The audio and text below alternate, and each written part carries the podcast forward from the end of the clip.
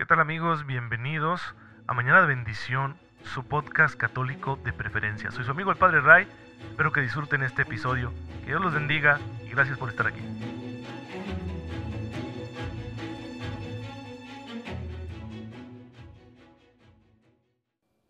Muy feliz martes queridos hermanos, bienvenidos a su podcast católico favorito Mañana de Bendición. Soy su amigo el Padre Ray. Espero en Dios que se encuentren muy pero muy bien, gozando de cada cosa buena que el Señor quiere darnos porque nos ama y que tengamos una fe muy viva para descubrir su gracia y aplicarla en las circunstancias pequeñas o grandes que Él vaya a permitir según el plan que tenga para nosotros en este día. Ojalá que podamos encontrar esa gracia y aprovecharla al máximo porque eso nos hace santos y nos lleva al cielo. Y ustedes me van a decir, Padre, nos tiene muy abandonados, no ha subido el podcast. Bueno, hermanos, es que Hemos tenido bastante trabajo y se ha juntado con algunas celebraciones, algunos festejos, primero por el cumpleaños y ahora por eh, pues, el aniversario sacerdotal. Hoy estoy cumpliendo 11 años de sacerdote, así que les suplico, se acuerden de mí ahí en sus oraciones, en su rosario, en, la manera en que ustedes vayan a hablar con el Señor ahora, acuérdense de este servidor. Un día como hoy, pero del año 2010, fui ordenado sacerdote junto con tres compañeros. Y bueno, pues son ya 11 años de estar caminando aquí con el Señor, llevando su palabra, celebrando los sacramentos y haciendo todo lo que un sacerdote hace. Y la verdad, estoy bastante feliz por ello, así que espero continuar muchos años ejerciendo mi ministerio de esta manera. El día de hoy también estamos celebrando a San Eusebio, San Eusebio Papa. Fíjense que es una historia interesante de este santo porque su pontificado fue muy breve, duró solo un año cuando sube al trono pontificio, es una expresión que usamos para hablar de la cátedra de San Pedro, en el año 309 o 310 aproximadamente, se va a suscitar una cuestión bastante complicada allí en la ciudad de, Roma y en otros lugares de la iglesia durante eh, este periodo del imperio que está entrando al siglo IV, el imperio romano, y que debido a la expansión del cristianismo empieza a ceder. Ya no va a haber persecuciones violentas contra la iglesia en el siglo IV. Ya pasó ese tiempo. Sin embargo, la iglesia, que se ha extendido tanto ya en el imperio, aunque aún no llega Constantino, aún no entra en esa etapa donde va a ser favorecida por, por el gobierno imperial, y mucho menos en la etapa de ser la religión oficial del imperio. Eso sucederá posteriormente con el emperador Teodosio pero ya es una comunidad que empieza a tener problemas internos. Ahora el problema ya no está en los enemigos externos, sino dentro de la misma iglesia. ¿Por qué razón? Porque durante las persecuciones tan radicales de los anteriores emperadores, que eran muy paganos y muy enemigos del cristianismo, pues hubo muchos que, habiendo creído en Cristo, luego apostataron y practicaron la idolatría, haciendo sacrificios al emperador o pagando para que los anotaran como si hubieran hecho sacrificios, es decir, un acto de corrupción como para librarla, ¿no? Y no, no padecer bajo la persecución. Esto obviamente dividió a la comunidad porque muchos habían sufrido atrozmente debido a las persecuciones por no negar el nombre de Cristo. Entonces la iglesia se preguntaba qué hacer con estos fieles que habían abandonado supuestamente la fe y pues se tomó la decisión de abrirlos a la, comunión de la iglesia, de abrirle las puertas, porque pues la iglesia es una comunidad de misericordia. Así que se les ponían unas penitencias algo severas, la verdad, y se reincorporaban así a la comunión eclesial. Sin embargo, muchos de estos apóstatas no querían hacer esas penitencias porque las tenían por humillantes.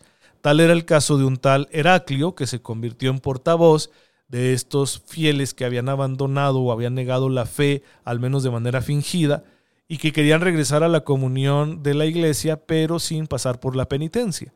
Entonces, el Papa San Eusebio pues se rehusó, porque sabía lo importante que era que hicieran penitencia, para no mandar un mensaje de que pues no importa, ¿no? Puedes apostatar y no pasa nada en caso de que vuelva a haber una persecución. No, sí que importa y por eso insistía en las penitencias.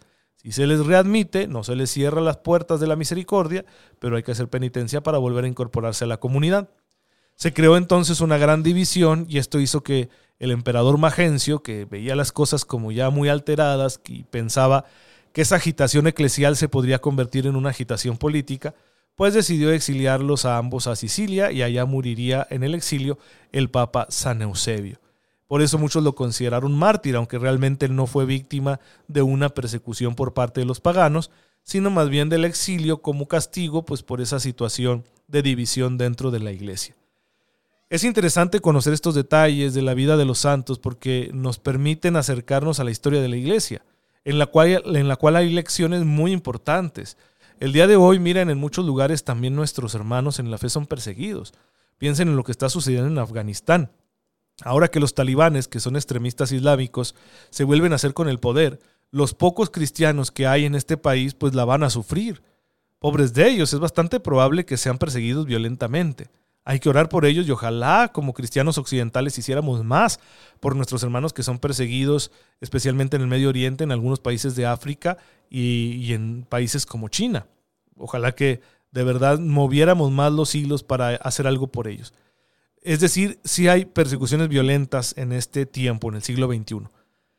Pero la mayoría de los cristianos vivimos en países donde hay libertad religiosa, no padecemos esas, este, perdón, esas persecuciones violentas, sin embargo sufrimos otro mal, las divisiones internas. Y es muy fácil encontrar católicos peleados con otros católicos por cuestiones a veces bastante secundarias. Nos convendría mucho conocer la historia de la iglesia bien para no repetir los mismos errores y seguir evangelizando porque nuestras divisiones entorpecen la evangelización. Son un antitestimonio ante el mundo, por eso el mundo no se convierte porque estamos divididos. Y no solo en esa clásica división entre católicos y protestantes, sino que en el seno mismo de la Iglesia Católica estamos teniendo una división muy desagradable y hay que pedirle al Señor la gracia para no cultivarla, sino para vivir unidos superando diferencias que suelen ser sobre todo culturales más que otra cosa. Bien, pues ojalá que aprendamos la lección para no cometer los mismos errores y de esa manera sigamos contribuyendo a la evangelización del mundo. Porque nosotros queremos llevar a todas las naciones al conocimiento de Cristo, al encuentro con Él. Nosotros lo que queremos es que todo el mundo lo conozca, lo ame y lo sirva. Para eso nosotros tenemos que hacerlo primero y por eso aquí en Mañana Bendición estamos poniendo nuestro granito de arena para que tú conozcas al Señor, lo ames más y lo sirvas, con un mini curso de Cristología que estamos realizando. Ya hemos visto muchos datos pertinentes, convenientes para entender la figura de nuestro Salvador, datos de su trasfondo histórico-cultural, hemos conocido la realidad de Palestina en los tiempos de Jesús, cómo se configuraba su vida social, económica, religiosa, los distintos grupos que la conformaban, etc. Esto arroja una luz muy buena sobre los datos que nos dan los evangelios. Entendemos mejor las palabras y los gestos del Señor cuando conocemos cómo era ese trasfondo histórico, cultural de Palestina en aquel entonces. Vamos ahora ya a hablar propiamente de los datos que nos ofrecen los evangelios acerca de Jesús, pero para ello tenemos que establecer primero una base. Tenemos cuatro evangelios en el Nuevo Testamento, a los cuales llamamos canónicos. La palabra canon de origen griego significa algo así como lista autorizada. Y pues tenemos nosotros una lista autorizada de libros inspirados por Dios que consideramos palabra de Dios y es la Biblia del Antiguo Testamento y el Nuevo Testamento. Es una lista elaborada por la iglesia, porque así como el Espíritu Santo inspiró a los autores de estos libros para que escribieran lo que Dios quería, también el Espíritu Santo ha inspirado a la iglesia para reconocerlos, aprobarlos, compilarlos y promoverlos. Dentro, pues, del Nuevo Testamento, en la Biblia, tenemos cuatro evangelios. La palabra evangelio también de origen griego significa buena noticia, una buena nueva. Estos cuatro evangelios son distintos. No todos hablan de lo mismo y aún los temas que tienen en común los tratan de una forma distinta. ¿Por qué? Porque tienen también un contexto propio. Tenemos primero que nada a Marcos, Mateo y Lucas, que son los llamados evangelios sinópticos. La palabra sinóptico significa visión de conjunto, porque nos ofrecen una visión de conjunto de nuestro Salvador. En cambio, el Evangelio de Juan es más teológico, es una reflexión distinta que ve a Jesús como el gran signo de Dios y que ya nos habla desde unas reflexiones inspiradas por el Espíritu Santo que descubren inmediatamente la divinidad de Jesucristo. San Juan empieza afirmando que Jesús es Dios, que Él es el verbo que se ha encarnado cosa que no, no hacen al principio los otros tres evangelios. Y más o menos en la datación se escriben estos evangelios entre el año 50 y el año 100. Al parecer el que se escribe más temprano es el Evangelio de Marcos, luego sería el Evangelio de Mateo, el Evangelio de Marcos se escribe aproximadamente en los años 50, el Evangelio de Mateo aproximadamente en los años 60 o 70, aquí depende de lo que digan también los especialistas, porque al parecer hubo un Mateo en arameo que no se conservó. Y el que tenemos ahora sería una traducción al griego que fue enriquecida con más datos acerca de nuestro Señor y que ya se escribiría posteriormente. El Mateo arameo habría sido anterior. Bueno, pues ya son cuestiones de especialistas. Lucas escribe un poquito posteriormente a Mateo, tiene una finalidad distinta, y Juan se escribiría o se terminaría de escribir este Evangelio hacia el año 100. Pero todos están dentro del primer siglo. Ahora, Marcos no nos dice nada de la infancia de Jesús. ¿Por qué? Porque el Evangelio de Marcos tiene una finalidad inmediatamente evangelizadora. Marcos quiere presentarnos a Jesús como el Hijo de Dios desde un principio, darnos una síntesis de su Evangelio e invitarnos a la fe imitarnos a creer. Es lo que llamamos nosotros un texto querigmático, es decir, un primer anuncio de la salvación. Se parece mucho el texto de Marcos a los discursos de Pedro en el libro de los Hechos de los Apóstoles, del cual es autor Lucas. ¿sí? Lucas escribe un evangelio y también el libro de los Hechos. Por eso algunos han querido ver, desde la tradición de los padres de la iglesia, han querido ver en Marcos como la puesta por escrito de la predicación de Pedro. Pedro predicaría y Marcos sería como su escribano, su amanuense, ¿no? Que iría registrando ahí estas enseñanzas. No estamos seguros de ese dato. Lo cierto es que Marcos sí es un evangelio más evangelizador, valga la redundancia, más querigmático, nos presenta un primer anuncio, por eso omite muchos datos biográficos. No así Mateo aunque la intención de Mateo al presentar ya ciertos datos biográficos, como esa genealogía que nos da en el principio, donde va hablando de cómo Jesús está enlazado con la familia de David, pues es porque Mateo le está escribiendo a una comunidad de origen judío y quiere justificar delante de esa comunidad que Jesús es el Mesías esperado. Está intentando conectar a Jesús con el pasado del pueblo judío, con la historia de Israel para mostrar que Él es el Mesías prometido y esperado, que tenía que ser descendiente de David. En esa genealogía queda claro que José viene de la familia de David y al ser el padre legal de Jesús, entonces también Jesús, porque a los judíos les interesaba mucho siempre esta cuestión de legalidad, legalidad religiosa. Y bueno, pues de esta forma Mateo presenta a Jesús como el cumplimiento de las esperanzas de Israel. Lucas, en cambio, reconoce desde el principio que ha investigado.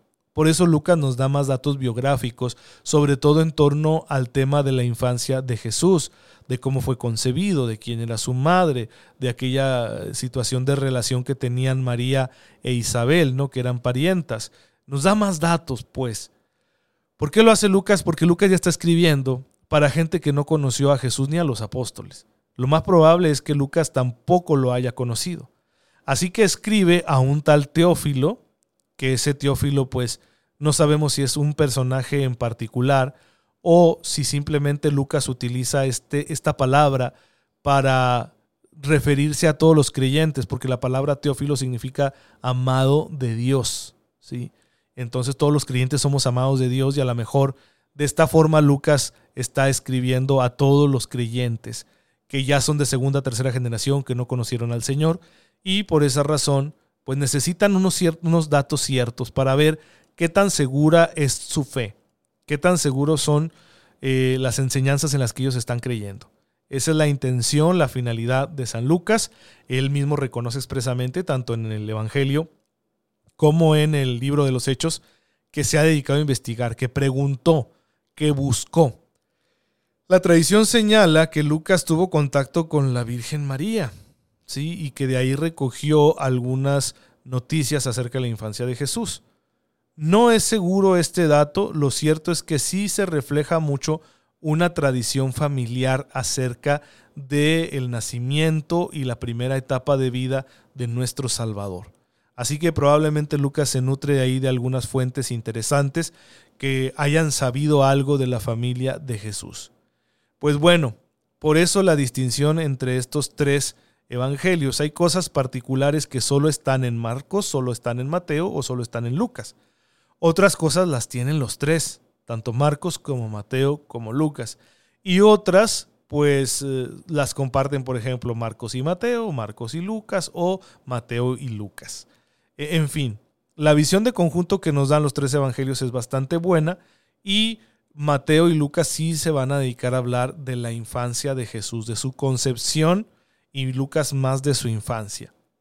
En cambio, San Juan tiene un enfoque distinto. San Juan empieza por afirmar la divinidad de Jesucristo nuestro Señor. San Juan ya ha reflexionado teológicamente acerca de la persona del Salvador. San Juan ya está afirmando de un modo muy claro que Jesús no es solo un hombre, sino que es Dios hecho hombre. Y por eso habla de la eternidad de Jesús, de su preexistencia antes de la encarnación. Y ya en la vida terrenal, Juan ve a Jesús como un gran signo por parte de Dios que Dios realiza para salvar a la humanidad. Tiene pues esa visión como de mayor profundidad. Ya San Juan es un evangelio que reflexionó mucho sobre todo lo que Jesús hizo y enseñó. Ya lo metió como a, al, a un retiro ¿no? espiritual para descubrir el significado de todas las acciones de nuestro Señor. Por ejemplo, es muy notorio que en Mateo, Marcos y Lucas, la cruz es vista todavía como un tormento, como un oprobio, como un signo negativo, ¿sí? como un, algo cruel, una tortura muy cruel a la que se sometió a Jesús. Pero Juan ya lo ve como una glorificación.